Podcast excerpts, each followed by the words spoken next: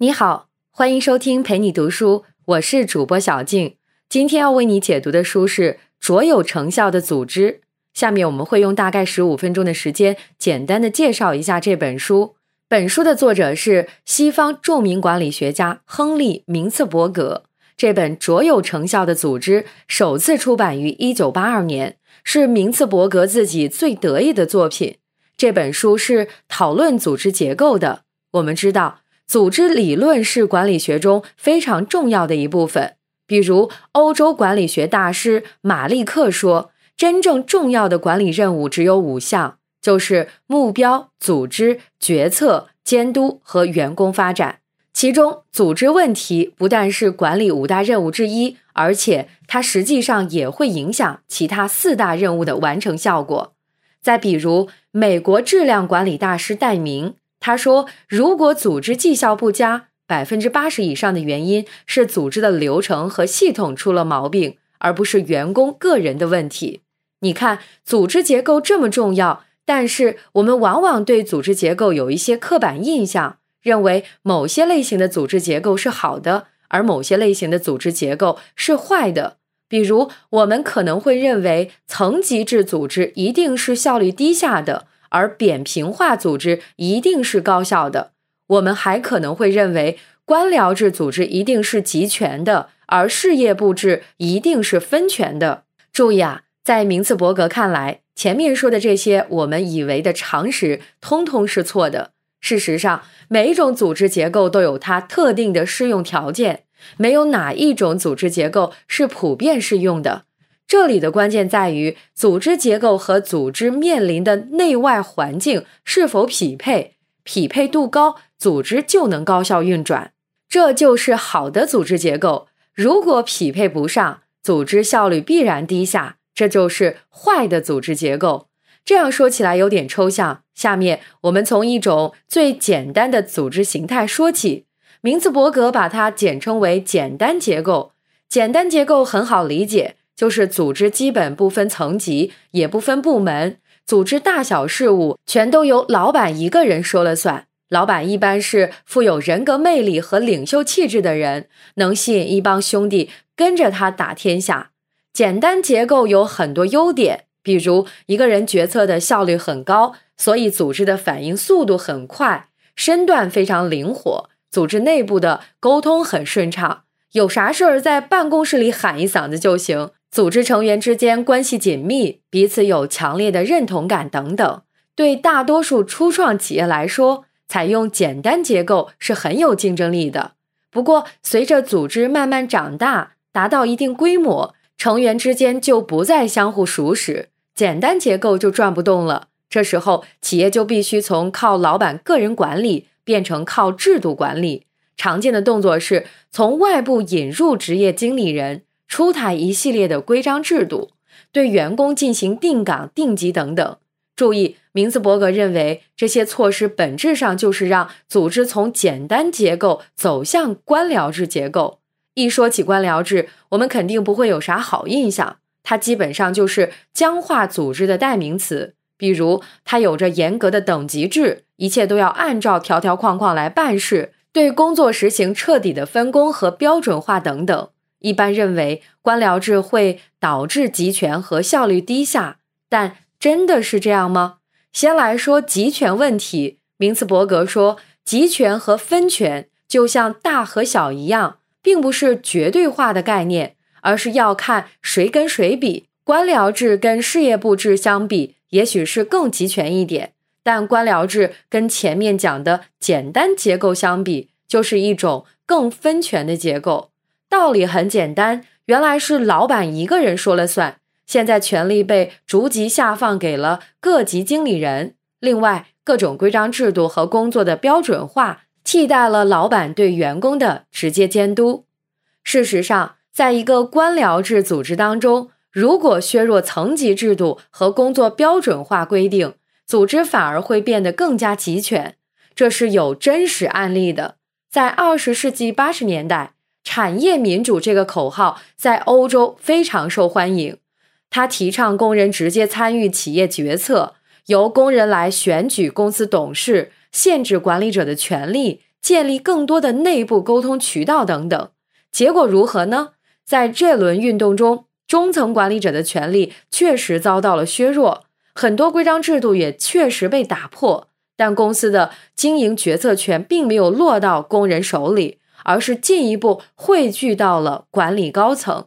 因为工人对这些领域既不熟悉，也不感兴趣。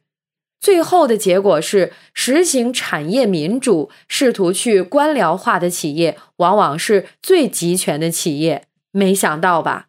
不过现实中确实有一种特殊的官僚组织，很接近理想中的民主分权形态。典型代表就是医院和高校。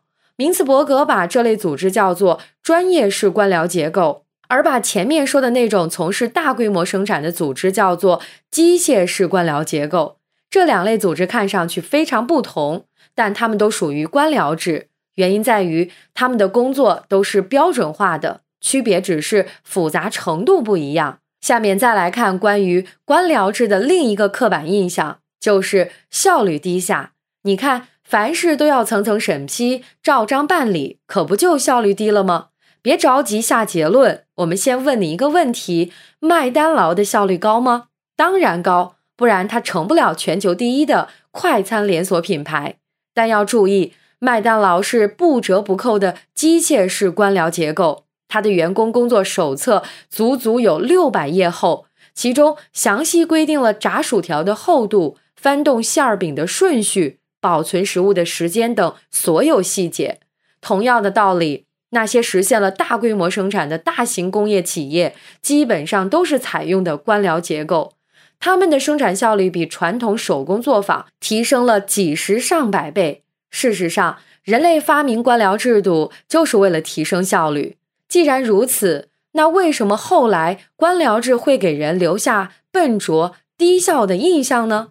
其实，如果把官僚结构看成是一部精密设计的机器，那么这部机器最大的优点是运转效率很高，但它最大的缺点是只能专用，不能通用。也就是说，官僚结构一旦成型，就很难再变化调整。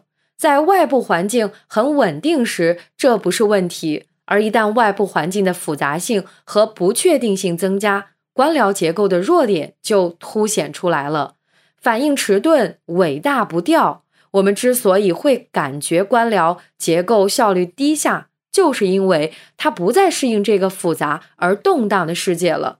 这时候，机械式官僚结构会转入下一个形态，也就是事业布置结构。相比官僚结构，事业布置是一种很年轻的组织结构。它是在一九二零年代由通用汽车公司总裁艾尔弗雷德·斯隆发明的，到现在正好一个世纪。在整整一个世纪中，直到今天，事业部制都是大型工业企业的标准结构。事业部制结构跟官僚结构有什么不同呢？在传统的机械式官僚结构中，企业按照职能部门来划分，比如当时的大型铁路公司分为运输部、交通部。采购部等多个职能部门，每个部门垂直向下管理，这就好像是一个个的深井，信息在深井中上下流动。只有公司的战略高层能够把所有信息综合起来，做出关键的经营决策。而事业布置不同，它不是按照职能来划分，而是按照产品线或者地域来划分。为了覆盖多元化的市场。企业实行了事业部制，而实行事业部制本身又会鼓励企业进一步的走向多元化。如果总部可以通过并购很轻松的增加事业部，那么他们就会设置越来越多的事业部。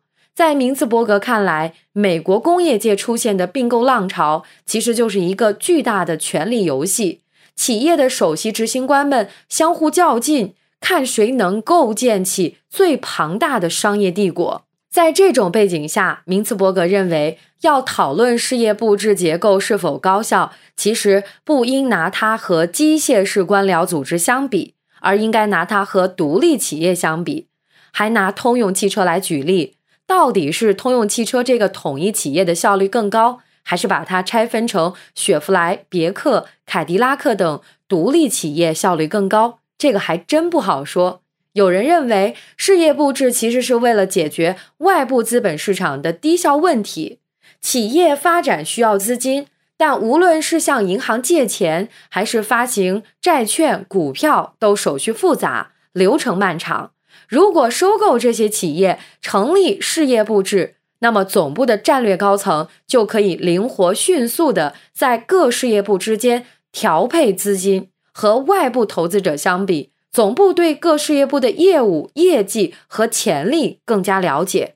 不过，也有人认为这种方法所付出的成本太高，所以事业部制到底是提高了资金配置效率，还是降低了资金配置效率，真不好说。总体来说，明茨伯格对事业部制的评价并不高。他认为，事业部制既不如机械式官僚结构那样稳定，又不像独立企业那样灵活，是一种中间状态。而且，事业部制虽然号称分权。但它本质上是属于工业时代的组织结构，并不适用于当下的创新经济。那么，什么组织结构适用于创新经济时代呢？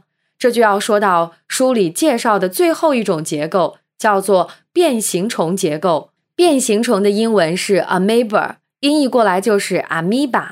日本经营之圣稻盛和夫在两千年初写了一本书，叫《阿米巴经营》。阿米巴概念马上就在中国火了起来，很多企业都在学。变形虫结构有什么特点呢？前面讲的是机械式官僚结构、专业式官僚结构和事业部制结构，都是层级分明的树状结构。只有简单结构是网状的，但这张网只有一个中央节点，就是老板。变形虫结构也是网状，但它是多中心、多节点的。想要给变形虫结构画一张严谨的组织结构图是不可能的，因为它没有严格的层级关系，没有固定的指挥链条，也没有清晰的任务分工。组织结构随时随地都在跟随任务而变化，所以叫变形虫。关于变形虫结构的优点，很多人都讨论过，这里我就不赘述了。明茨伯格眼光最独特的地方，恰恰在于当所有人都只看到变形虫结构的优点时，他注意到了潜在的缺点。在明茨伯格写这本书的一九八零年代，变形虫结构已经成为美国商界的一种时尚，不管什么企业都想跟风转型。比如，有一个集装箱公司，本来经营的好好的，非要赶时髦，把自己弄成变形虫结构。结果业绩反而不如原来，这是为什么呢？明茨伯格认为，一个组织应该选择什么结构，很大程度上要取决于组织所面临的具体情况。现在你在头脑里想象一个矩阵，横轴是操作的难易程度，从左到右越来越难；纵轴是环境的稳定程度，从上到下越来越稳定。如果操作简单，环境稳定。就像那家集装箱公司一样，那么最适合采用机械式官僚结构。如果操作简单、环境动荡，比如一般的初创企业，那么最适合采用简单结构。